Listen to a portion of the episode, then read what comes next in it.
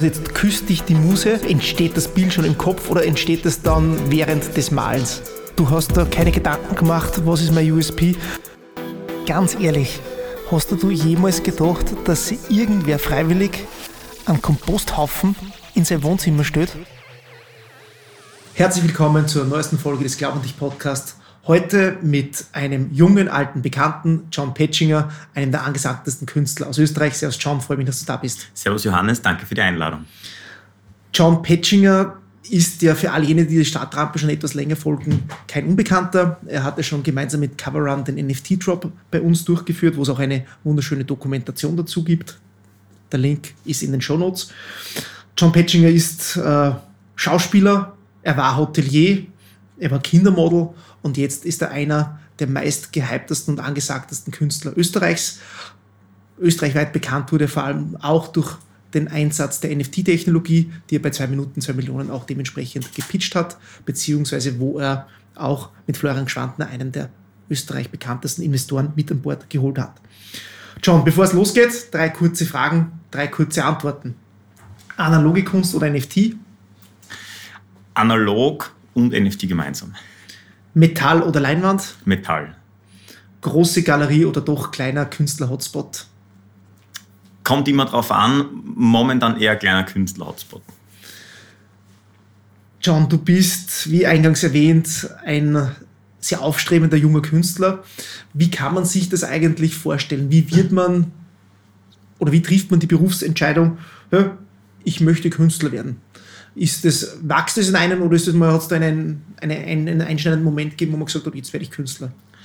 Ähm, also ich glaube, es gibt das nicht, dass man aufwacht eines Tages und sagt, ich möchte Künstler werden. So war es bei mir auch nicht, weil ich glaube, also die, die Intuition, dass man sagt, ich will mit meinen Bildern oder mit dem, was ich mache, Geld zu verdienen, ähm, ist ja da am Anfang nicht gegeben. Es ist einfach so, dass bei mir immer, ich habe es durch meine Mutter relativ früh kennengelernt, durch meinen Großvater, aber ich habe halt nie gedacht, dass man, dass man das als Beruf machen kann. Und so war es ein bisschen vorgezeichnet, dass ich dann, wie du schon gesagt hast, ähm, in die Hotellerie gegangen bin und den normalen Weg gewählt habe. Ähm, das Ding ist einfach, ich habe immer nebenbei was gebraucht, wo mir keiner sagt, was richtig und was falsch ist. Und ich glaube, aus diesem Gedanken, aus diesem Gefühl heraus hat sich das dann einfach entwickelt, dass ich äh, ein bisschen ähm, zeigen wollte, was ich auch zu Hause mache, schon all die Jahre. Und, ähm, aber geplant war das auf alle Fälle nicht. Geplant war es nicht. Wie plant man dann eigentlich ein Kunstwerk oder kann man sowas überhaupt planen? Wie entsteht da so ein Entwicklungsprozess? Planen kannst du es gar nicht, weil ich selbst nicht weiß, was irgendwie im Winter entstehen wird oder im Frühling entstehen wird. Ähm, was du aber planen kannst, ist, wenn du schon das ein paar Jahre machst, dass du sagst, okay, es gibt gewisse Phasen, wo man kreativ wird, das kommt und, und geht komplett ähm, unbeeinflusst, sage ich jetzt mal. Deshalb ist für mich super wichtig, dass ich mein Atelier zu Hause am Land habe, quasi einen riesigen Bereich, wo ich malen kann, wo ich draußen bin, wo ich sowieso wohne, ähm, abseits von Wien und ähm, wenn es mich dann um elf am Abend die Inspiration, wenn mich die dann einholt, dann ähm, habe ich nicht weit ins Atelier und kann dann einfach drauf losarbeiten. Aber so ist nicht planbar. Ich kann nicht sagen, okay, ich habe jetzt zwei Wochen Urlaub und jetzt male ich zwei Wochen. Meistens funktioniert es eben genau dann nicht wie muss man sich das vorstellen? Also jetzt küsst dich die Muse, um es aus der griechischen Mythologie abzuleiten, und du fangst dann an zum Zeichnen, machst dann eine grobe Skizze, entsteht das Bild schon im Kopf oder entsteht das dann eher so bei der Performance-Akt während des Malens? Ähm, kann man sich so vorstellen. Also man wird inspiriert durch tägliche Leben, durch andere Menschen, durch was auch immer, ist, glaube ich, für jeden Menschen anders, wie man sich inspirieren lässt oder wie man seine Geschichte erzählen kann. Und bei mir ist einfach so, dass das aus nichts kommt. Dann habe ich immer einen Prozess. Ich arbeite ja hauptsächlich auf großen Metallplatten. Das heißt, das fang an mit dem Zuschneiden der Platten. Dann habe ich mal ein grobes Konzept, wie groß so ein Bild sein soll. Dann habe ich aber nicht ein Bild, sondern ich arbeite an 10, 15, oft 20 Arbeiten gleichzeitig und somit entsteht immer der Prozess. Also ich fange an, die Platten zuzuschneiden, mache dann meine Collagen drauf mit allem, was mir gerade inspiriert oder was mir gerade interessiert aus Zeitschriften, Bücher, Fotos, alten Bildern auf Papier, die ich zerschneide und, und, und. Und immer in diesem Prozess ähm, fange halt dann an, irgendwie den nächsten Schritt und nächsten Schritt zu machen, aber immer an mehreren Bildern gleichzeitig. Kann dann sein, dass zwischendurch vorbei ist und dass es dann irgendwann ähm, nach drei, vier Wochen wieder anfange mit dem Ganzen. Also, ja. Wann ist dann für dich ein Bild fertig? Ähm, schwierige Frage ist so, dass ich äh, eine große Wand habe, wo ich die Bilder oft hinstelle, wenn es schon ganz fertig sind, oft aufhänge und die dann zwei, drei, vier Wochen, oft auch Monate hängen lasse. Ich gehe da in der Früh rein, ich gehe am Abend rein, ich gehe nach traurigen Erlebnissen rein, ich gehe nach fröhlichen Erlebnissen rein und lass das Bild auf mich wirken. Und immer wenn es dann so einen Monat besteht, so vier, fünf, sechs Wochen, wenn ich wirklich damit zufrieden bin, dann wird erst ein Bild veröffentlicht und das ist immer ein Gefühl. Kann sein, dass ich es wieder abnehme von der Wand und nochmal bearbeite, komplett übermal, zerschneide, was auch immer. Mhm. Die Blume gilt ja als dein Markenzeichen, sowohl in der digitalen als auch in der analogen Kunst.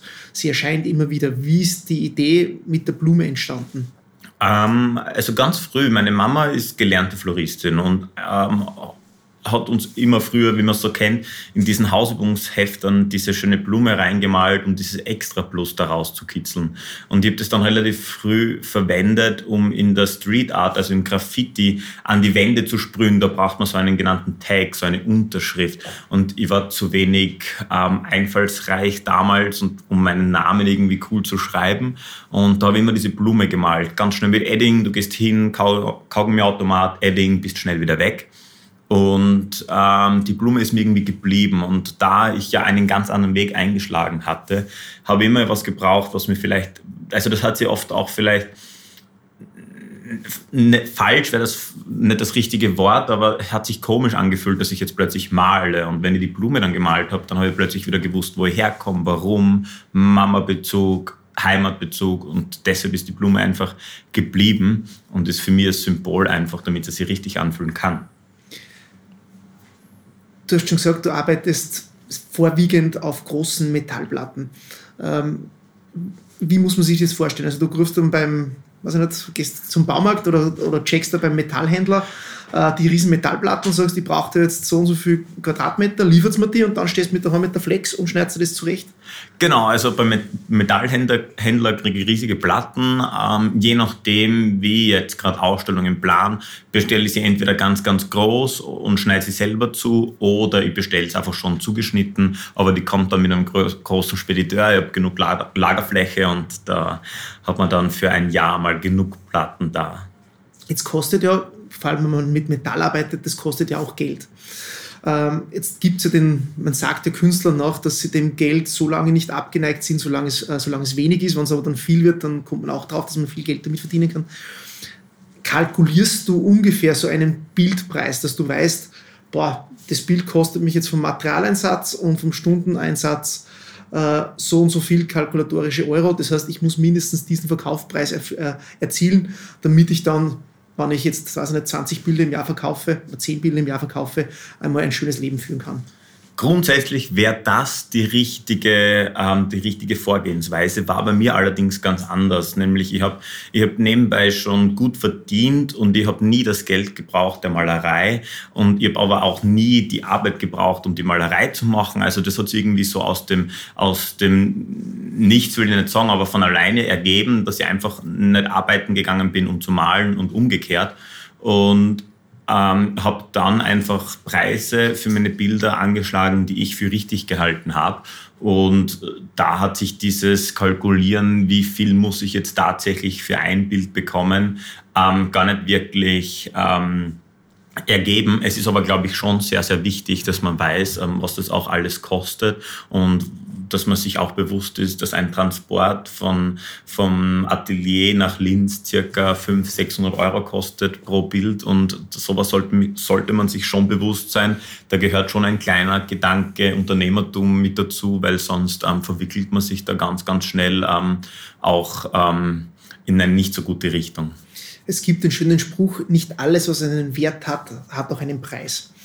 Ähm, jetzt sind deine Bilder, ich hatte das Riesenglück schon, dass ich einige in Natura sehen durfte, äh, beziehungsweise auch die digitalen schon genießen durfte, ähm, sind die sehr hochwertig. Man sieht die Leidenschaft, die Passion, die dort hineinfließt. Ähm, wie schaut denn da jetzt so das Geschäftsmodell des Künstlers aus? Ähm, jetzt hast du gesagt, der Preis entsteht irgendwie. Aber wie ist dieses irgendwie? Sprichst du da mit Galeristen, wann du jetzt so ein Bild fertig hast? Jetzt sagst du, das hat, ich sage jetzt eine Hausnummer, 10.000 Euro. Ähm, wie kommst du dies, zu diesem Preis, beziehungsweise wann dieses Bild um 10.000 Euro verkauft wird? Ähm, wie viel bleibt da dir als Künstler? Wie viel bleibt beim, äh, beim, beim Galeristen hängen? Äh, wie lange dauert so ein Verkaufsprozess? Äh, wie ist die Auswirkung, in einer Ausstellung ist? Wie lange dauert es, dass die Bilder verkauft wird? Führ uns da mal ein. Das ist ja doch eine Welt, die vielen Menschen nicht zugänglich ist. Also man berechnet grundsätzlich die Bilder Höhe mal Breite, dividiert durch einen gewissen Faktor. Einige machen es mal einen gewissen Faktor. Da gibt es in der Kunstwelt so einen kleine Anhaltspunkte, woran man sich orientieren kann. Da geht es darum, okay, ähm, man nimmt Faktor 10 oder Faktor 1, ist jetzt egal, wie man es rechnet, wenn man gewiss, in gewissen Privatsammlungen ist, wenn man ähm, gewisse Ausstellungen hinter sich hat, wenn man von gewissen Galerien vertreten wird und, und, und. Da gibt es ganz, ganz viele verschiedene Faktoren. Ähm, natürlich ist auch so, dass Galerien oder oft, wenn, wenn, ähm, wenn irgendwo Ausstellungen sind, dass Menschen Provisionen bekommen. Aber eigentlich war mein Weg immer der, ähm, das alleine zu machen. Ich habe ich hab nie, hab nie gelernt, wie es funktioniert, Kunst zu machen. Ich habe es einfach gern getan. Und so wie ich mir das Handwerk beigebracht habe, habe ich mir auch das, den Verkauf und das Vermarkten selbst beigebracht. Und ähm, es gibt einfach gewisse Faktoren. Ich habe dann gesagt, okay, mit welchen Künstlern würde ich mich circa vergleichen und habe dann diese Preise einfach mal angeschlagen. Aber es muss natürlich auch so sein, dass ein kleines Bild 100 mal 70 nicht 10.000 Euro kosten kann und ein 2 Meter mal 150 großes Bild kann nicht dann 15.000 kosten, sondern da muss, das muss sich auf die Größe des Bildes immer rechnen lassen. Und deshalb einfach diese Formel und nach der wird gerechnet und die ist aber auch überall gleich. Jetzt hast du schon gesagt, es gibt Personen, die zu Recht, wann sie dir die Möglichkeit bieten, deine Kunst auszustellen, auch Provisionen nehmen. Bleiben wir bei diesen 10.000 Euro. Das wirklich, ich will es jetzt nicht auf den Cent genau runtergebrochen, aber nur so ein bisschen ein Gespür kriegt. Sind das eher 20 Prozent, sind es 30 Prozent, die beim Galeristen bleiben? Ähm, wie ungefähr, wie kann man sich das vorstellen? Ähm, kann schon so sein. Also grundsätzlich ist es so, dass man in der Kunst von Galeristen, also als Künstler von Galeristen vertreten wird. Das sage ich jetzt immer so, das ist der normale Weg, den man so mhm. immer kennt. Also es gibt einen Künstler, der malt irgendwo in seinem Atelier die Bilder kriegt ein Galerist, der einen Vertrag mit ihm hat, der den kompletten Verkauf für den Künstler abwickelt. Und da ist es schon so, dass Galeristen bis zu 40, 50 Prozent vom Künstler nehmen. Das ist so immer der normale Weg gewesen. Aber es ist einfach so, und so ist auch bei mir, der Weg hat sich so entwickelt, dass wir in einer Gesellschaft sind, wo wir uns über Social Media alles selbst vermarkten können. Wir, wir arbeiten mit unseren eigenen Homepages, ich habe meine eigenen Ideen, ich setze meine eigenen Ausstellungen um, ich habe mein eigenes kleines Team zu Hause im, im, im, im, im Background und da, da glaube ich schon, dass es der neue Weg ist, ähm, sich auch ein bisschen selbst zu vermarkten ähm, und auch mit den NFTs da einen eigenen Weg zu gehen. Das ist schon die perfekte Überleitung. Ich hatte vor kurzem, durfte ich eine Podiumsveranstaltung moderieren, wo es um diese NFT-Technologie speziell aus kunsthistorischer Sicht gegangen ist. Und da hat die Kunsthistorikerin Dr. Maximiliane Buchner einen schönen Satz gesagt. Und sie hat gesagt, die NFT-Technologie bietet die Möglichkeit, Kunst wieder zu demokratisieren. Auch in der Finanzwelt spricht man öfters dazu davon, dass die Blockchain-Technologie zur Demokratisierung ähm, der Finanzindustrie führt, weil es gewisse Intermediäre nicht mehr benötigt. Ähm, wie bist denn du zu dieser NFT-Technologie gekommen, beziehungsweise was hat denn dich angetrieben, dich mit dieser Technologie auseinanderzusetzen und daraus dann auf dieser Technologie deine Kunstwerke zu gestalten? Ähm, bei mir ist es so abgelaufen, dass wir wie so viele andere auch durch diesen großen Bibelsale ähm, vor eineinhalb, zwei Jahren da ähm, das mitbekommen haben, dass einfach einen neuen Weg gibt, um sich als Künstler nach außen hin zu zeigen. Und ich sehe es ganz genau als solches. Also als NFT ist jetzt nicht so, dass ich das sehe als große, dass ich da Collectibles machen will. Ich will da jetzt nicht meinen neuen zweiten Businesszweig aufbauen damit. Aber ich sehe mich einfach in der Aufgabe, wie viele andere auch, dass ich ähm, mit meiner künstlerischen Tätigkeit einfach nach außen transportieren kann, was es dann denn da für neue Wege gibt und wir uns einfach neu darstellen können als Künstler. Ich habe dann begonnen, letztes Jahr im September, eine Serie aus drei ähm, Bilder zu machen, die wir in der Bucherer Kollektion in Wien ähm, ausgestellt haben, das erste Mal. Also wir waren da relativ früh dran Ende August, September letzten Jahres und ich habe drei ähm, Animationen gemacht von echten Bildern, die ich gemalt habe. Mir war es immer schon sehr wichtig, dass ich dieses Haptische mit den, mit den NFTs verbinde, weil wir Menschen müssen immer alles verstehen. Und ähm, wenn du durch solche Projekte einfach ähm, dass den Menschen zugänglich machen kannst, dass da was Neues gibt und nicht nur eine kleine Gruppe von Menschen weiß, was ein Bitcoin ist und dass man da jetzt investieren kann, dann ist, ist, sehe ich das als meine Aufgabe damit. Jetzt ist der künstlerische Entstehungsprozess, du hast uns schon ein bisschen auf die Reise mitgenommen, ist dann der digitale Entstehungsprozess ähnlich jenem des, des, des Analogens? Äh, findet da auch dein Rechner und deine Screens, sind die auch im Atelier oder wie schaut es dort aus? Ähm, bei mir ist es so gewesen, ich habe einfach die, also einen Weg gesucht, dieses Echte mit, den, mit dem Digitalen zu verbinden. Ich habe dann drei Bilder gemalt, die es in echt gibt und äh, ähm, quasi existieren und habe diese drei Bilder dann in einer Animation mit einem ähm, Programm Blender zum Beispiel ähm, animiert und habe diese Bilder in drei verschiedenen Sichtweisen in ein Wasserbecken animiert und habe dann gesagt, okay, das ist Three Days of Dreaming, weil ähm, wir einfach immer eine gewisse Zeit brauchen, um unsere Träume zu verwirklichen.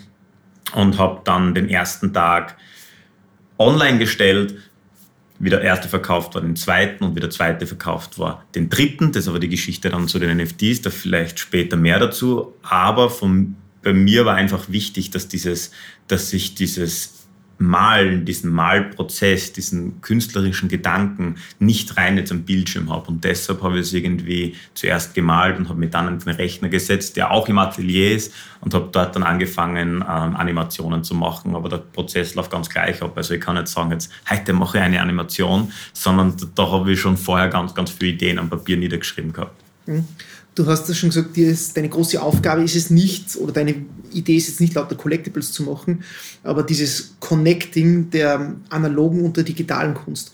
Bevor wir da jetzt auf neue Möglichkeiten kommen, wie glaubst du, schaut das in Zukunft aus? Wird NFT so bahn oder die Technologie dahinter so bahnbrechend sein, dass in näherer Zukunft speziell deine und auch zu einem gewissen Grad auch meine Generation, so weit sind wir dann doch nicht auseinander, äh, sich eher diese digitale Kunst zulegen wird. Ähm, auf der einen Seite, um zu sagen, hey, ich bin dann im Metaverse äh, und habe da auch meine schönen, die schönen Dinge des Lebens zur Verfügung. Oder ich habe einen Screen, wo halt dann nicht der Fernseher drüber rauft, sondern mich mit das Kunstwerk ansehen kann. Glaubst du, dass das, dass das die Zukunft ist, dass man wirklich die Kunst mehr Menschen zugänglich macht? Ja, auf alle Fälle. Also was schon mal der erste Punkt ist, ein Kunstsammler und ein NFT-Käufer oder ein NFT-Sammler, das sind Welten auseinander. Ich bin überzeugt, dass das Thema bleiben wird und dass wir damit, ähm, dass meine Enkelkinder am Handy zeigen, was sie für Kunstwerke gekauft haben oder welche Autos sie in der Garage stehen haben. Was ich aber nicht glaube, ist, dass es bleiben wird aus künstlerischer Sicht, dass jeder Künstler einfach irgendwelche Animationen am Bildschirm macht, die dann über irgendeinen Marketplace als NFT verkauft, sondern dass da die Technologie einfach dahin gehen wird, was jetzt auch bei mir dann ähm, bald der Fall ist, ähm, dass die Technologie dahin geht, dass das Echtheitszertifikat, also einfach die Verifizierung auf der Blockchain ablaufen wird, dass es vielleicht Assets zu gewissen Kunstwerken dazu gibt. Aber ich glaube, wir Menschen sind einfach so gepolt. Wir, wir wollen umarmt werden. Wir wollen Dinge angreifen können. Wir wollen es uns aufhängen. Das Bildschirm ist relativ cool und innovativ und auf Screens bei Ausstellungen sehr, sehr cool und vielleicht das ein oder andere Mal zu Hause irgendwie an einer coolen Ecke platziert. Aber ich glaube, dass dieses, dass dieses, dieses Objekt, dieses ähm, echte Kunstwerk immer ein, ein großer Teil davon sein wird. Heißt ja nicht, dass die Bilder dann nicht gechippt sind oder irgendwie mit Assets verbunden sind. Also das glaube ich auf alle Fälle, dass das bleiben wird. Wenn du sagst, du glaubst, dass Bilder gechippt werden oder mit Assets verbunden sind. Arbeitest du auch schon so an dieser Idee oder hast du da schon, geht da schon was in die Richtung, an dem du arbeitest? Ja, wir können es ja ganz kurz anteasern. Also wir arbeiten, also ich verbaue schon seit etwas längeren ähm, NFC-Chips in Bildern. NFC-Chips sind jetzt nichts Neues, aber in diesen Bildern ist unsichtbar ein Chip eingebaut. Ähm, wenn man dort dann sein Handy hinhält, ist das mit einer Verify-Page verbunden und zeigt dir einfach, ob das ein echtes Kunstwerk ist oder ein digitales Kunstwerk. Und zusätzlich kannst du dir dieses Kunstwerk dann in deine Wallet transferieren. Also mit dem Verkauf ist das Echtheitszertifikat ein Paper Wallet. Das heißt, dass, dass, dass wir legen das Kunstwerk auf ein vorgefertigtes Wallet und wenn du das Bild kaufst, als echtes Objekt, wie es es schon immer gegeben hat, hast du die Möglichkeit, dir dieses Kunstwerk dann mit diesem Paper Wallet zusätzlich auch in dein Metamask, was auch immer, Wallet zu transferieren und hast dann ein digitales Asset dazu, was aber mit dem Kunstwerk sowieso übereingeht. Das ist genau dieses Connecten dieser beiden Welten, von denen wir zuerst gesprochen haben. Ähm, sehr, sehr spannend. Ähm, wenn wir jetzt ein bisschen nochmals zum Künstler zurückgehen, jetzt haben wir ein bisschen über das Geschäftsmodell gesprochen, über den Zukunftsmarkt. Welche Kunst hängt denn bei dir zu Hause, beziehungsweise welche Künstler inspirieren dich? Ganz, ganz viel. Also mich ähm, interessieren vor allem auch junge Künstler. Also ich, ich sage es immer auch so und so sage ich es auch meinen Sammlern. Ich tue mir immer ganz schwer mit dem mit der Frage, was glaubst du, sind deine Bilder irgendwann mal wert oder wie wird das in zehn Jahren ausschauen? Und deshalb sage ich immer Folgendes, kauft das, was euch wichtig ist oder was ihr im Moment cool empfindet und was euch irgendwie inspiriert und anspricht und Emotionen auslöst. Und genauso mache ich es bei mir auch. Ich habe äh, schon 20 verschiedene NFTs gekauft. Von den 20 gibt es, glaube ich, oder geben tut es ja noch, aber die Collectibles existieren, glaube ich, noch drei Stück. Ähm, so mache ich es auch mit der echten Kunst. Ich kaufe ganz junge Künstler, ich kaufe auch etwas teure Kunst als Anlage, aber vor allem kaufe ich einfach das, was mir Spaß macht, weil dann ähm, habe ich nicht den Hintergedanken mit, ach, ich habe jetzt viel Geld verloren, sondern, sondern freue mich einfach jeden Tag, wenn ich ein Bild oder Objekt sehe. Und so würde ich es auch jedem empfehlen. Du warst ja mit deiner Kunst auch einer der ersten, wenn man das im Teaser auch schon bei der Vorstellung kurz erwähnt, der bei zwei Minuten zwei Millionen war. Was hat dich denn damals dazu angetrieben, diese Show zu besuchen, auf der einen Seite und auf der anderen Seite, was war denn der Impact dahinter? Also angetrieben hat mich einfach der Gedanke daran, dass ich sagen kann, okay, ich kann in zwei Minuten ganz, ganz viele Menschen in Österreich erreichen. Vielleicht nicht genau meine Zielgruppe, vielleicht nicht genau die Kunstsammler und äh, Galeristen, weil die äh, diese Sendung, äh, ich sage jetzt mal so, jetzt in den Raum geworfen, gar nicht so wirklich schauen oder nicht die Zielgruppe ist. Aber ich kann einfach ganz vielen Menschen in relativ kurzer Zeit meine Geschichte erzählen und meine Bilder zeigen. Und genau das ist es ja, was die Kunst ausmacht. Also Kunst existiert dann, sobald sie gesehen wird. Wenn du ein Bild bei mir siehst, dann, dann existiert es. Für mich existiert es natürlich davor auch schon, aber für die Welt erst, wenn es gesehen wird. Und genau das war meine Intuition dahinter. Und äh, natürlich musst du dann dort in der Show irgendwie auch erzählen, wie du sowas machst, was sowas kostet, wie viel Geld man damit verdient. Das ist irgendwie der unangenehme Part als für mich gesehen. Aber ähm, ihr habt ganz viele Menschen erreicht und ihr mit so einer positiven Reaktion auf alle Fälle nicht gerechnet. Also das hat schon ähm, eine ziemliche Welle ausgelöst. Ehrlicherweise wärst du damals nicht aufgetreten, ich wäre auf dich nicht aufmerksam geworden, beziehungsweise nicht so schnell oder in der Intensität und dann hätte sich vielleicht das ein oder andere Folgeprojekt oder das heutige Gespräch auch so nicht ergeben. Also so gesehen äh, hast du natürlich komplett recht, du hast eine Zielgruppe angesprochen, die vielleicht nicht primär jene ist, die du sonst immer erreichst. Ähm, wenn wir ein bisschen jetzt in die Zukunft schauen, du hast gesagt, ähm, das große Reichwerden oder dass, dass, dass, dass die Bilder gewisse Werte, äh, monetäre Werte erreichen, ist, jetzt, ist es jetzt nicht. Aber was ist denn so das, das Ziel jetzt nicht des Unternehmers, sondern des Künstlers? Gibt es Galerien äh, oder Galeristen, wo du sagst, dies, dort sollen meine Kunstwerke ausgehängt werden oder ich möchte mal eine große äh, Vernissage äh, in, äh, dort, äh, dort präsentieren bzw. gestalten oder andere renommierte Häuser, die sagen, wir kuratieren hier eine Schau. Also ist so, dass ich ja schon sehr, sehr glücklich bin mit dem Weg, wie es momentan läuft und was ich schon alles erleben durfte jetzt in dieser ähm, relativ kurzen Zeit. Ich bin ja auch schon in Wien von einer sehr, sehr tollen Galerie, Gerald Hartinger, ähm, für Projekte immer wieder auch vertreten und arbeite mit denen für gewisse Ausstellungen auch ähm, zusammen. Ähm, es ist aber natürlich auch so, dass ich sage, okay, ich möchte vielleicht ähm, mal in Landesgalerien oder in, in schönen Museen ausstellen. Ich habe da natürlich viele Dinge im Kopf. Es ist aber immer so, dass ich relativ sehr, sehr, sehr glücklich bin momentan, wie es läuft. Und wenn es so einfach weitergeht, die Reise, dann, dann kann es eigentlich äh, nur, nur positiv weitergehen, weil ich mache das, was ich gern mache. Ich gehe immer gerne ins Atelier und wenn ich entscheide, dass ein Bild gut ist und fertig ist, dann darf ich das der Welt zeigen. Und wenn das dann die Welt auch so annimmt und die Bilder kauft und das genauso begeistert, dann gibt es ja gar nichts Schöneres. Und wenn das so bleibt, dann ist das eigentlich mein Wunsch. Gibt es eigentlich oder verschenkt der John Petchinger Kunstwerke von sich selber zu Geburtstagen oder anderen Festakten an Freunde oder Familienmitglieder? So hat es ja begonnen Also der John Batching hat ganz, ganz viele Kunstwerke verschenkt, weil er, ähm, weil das sich ja zu Hause ewig gestapelt hat, ähm, bevor ich den Schritt in Social Media gewagt habe und das gezeigt habe über Instagram. Ähm, da ist natürlich sehr, sehr viel verschenkt worden an Familien, Freunde und so. Aber es, es kommt natürlich immer wieder vor, dass große Sammler einige Bilder abnehmen oder die Sammlung immer wieder wächst. Und wenn man da dann mal zu schönen Abenden eingeladen ist, dass man irgendwie mal eine Papierarbeit, eine, eine Skizze oder sonst irgendwas Besonderes mitbringt, das kommt immer wieder vor. Ähm, ich sage immer so, das muss sich richtig anfühlen. Und wenn sie das richtig anfühlt und die an Menschen damit glücklich macht, dann, dann ist das auch okay. Zum Ende unseres Podcasts gibt es immer die klassische Frage, äh, die ich allen Gästen stelle und natürlich auch an dich. Was ist denn dein Glaub an dich Ratschlag an alle Podcast-Hörerinnen und alle gründungsinteressierten Menschen? Ähm, also ich glaube, der Weg, ich kann es nur weitergeben, wie es bei mir war. Ich habe immer das gemacht, was sich richtig angefühlt hat. Also das habe ich von zu Hause so immer mitbekommen.